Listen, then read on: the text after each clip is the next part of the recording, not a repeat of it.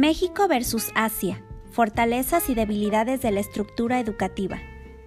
Entendido como una de las características más importantes de las sociedades modernas, el sistema educativo tiene como objetivo permitir que una gran parte de la sociedad reciba el mismo tipo de formación, además de propiciar la socialización de los individuos y la capacitación para la inserción exitosa en el campo laboral.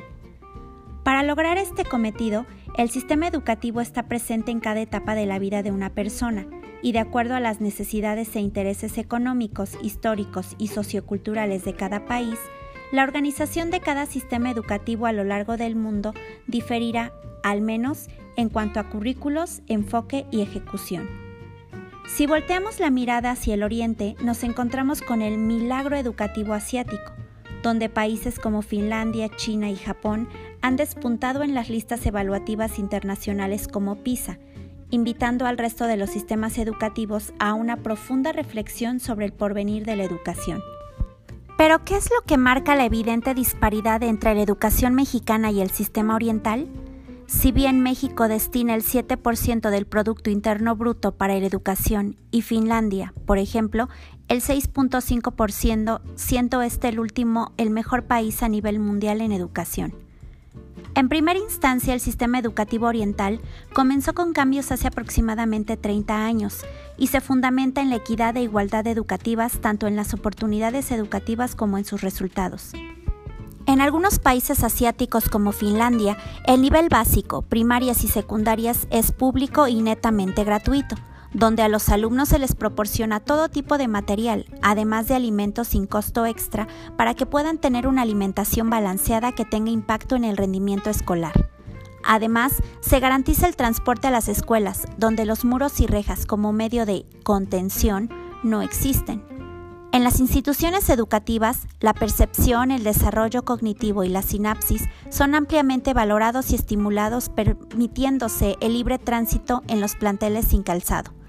Con respecto a la infraestructura, las instituciones educativas asiáticas cuentan con aulas totalmente equipadas con pizarrones electrónicos y dispositivos para una clase más didáctica, dinámica y significativa además de aulas de medios donde los alumnos son instruidos para la investigación en diversas fuentes.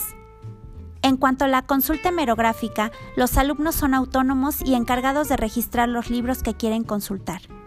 En cuanto a los docentes, los ejecutores de la educación son altamente estimulados y motivados académica y económicamente, disfrutando de alta capacitación formativa y alcanzando el grado de maestría para poder emplearse como docente en este sistema. Con respecto a México, la educación ha tenido una evolución en su modelo educativo. Pasó de una perspectiva positivista a darle suma importancia al conocimiento y al desarrollo del área cognitiva. Después sentó las bases del constructivismo y la construcción del conocimiento. Posteriormente, su estructura se basó en el desarrollo de competencias mediante el aprendizaje por proyectos, donde el conocimiento ya no se considera un fin, sino un medio, y así, mediante la experiencia, el alumnado adquiere aprendizajes significativos. Como evolución, el sistema se fundamenta en una educación humanista, equitativa e inclusiva en lo que lo esencial será explotar y potencializar los talentos que tienen los alumnos como seres humanos, reforzando todas las áreas, incluyendo el área emocional, la cual incide en gran medida en el aprendizaje. Sin embargo, y aún destinando el 7% de Producto Interno Bruto a la educación, México es uno de los países en resultados evaluativos alcanzando bajos índices en comprensión lectora, matemática y ciencias.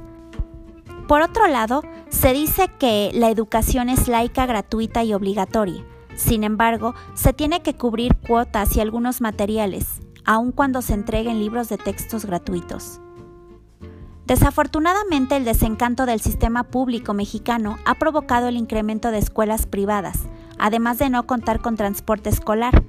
A diferencia de la vida escolar asiática en México, esta comienza desde los tres años, a través de un método educativo tradicionalista y pasivo, cuyas aulas albergan un gran número de alumnos en espacios reducidos, carentes de tecnología y apoyo a la investigación o para la dinámica de clase.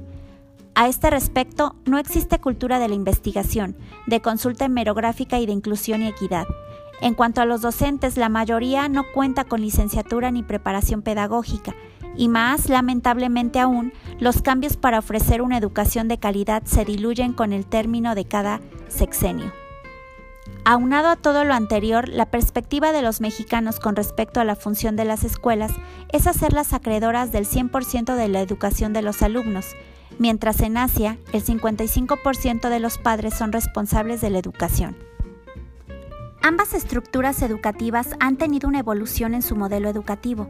El interés internacional por entender el porqué de los resultados tan favorables de Asia en evaluaciones internacionales, tan contrastantes con la de sus similares, ha desatado una serie de mitos alrededor de la educación asiática. Es evidente que la concentración de esta región del mundo gira en torno a la colaboración, confianza, profesionalismo docente, mejora continua y equidad de su sistema, buscando la colaboración entre escuelas y maestros en lugar de competencia, generando un sentido de responsabilidad entre maestros, evitando la rendición de cuentas a través de exámenes y evaluaciones destacando también el profesionalismo de la docencia sin caer en la desacreditación de la profesión.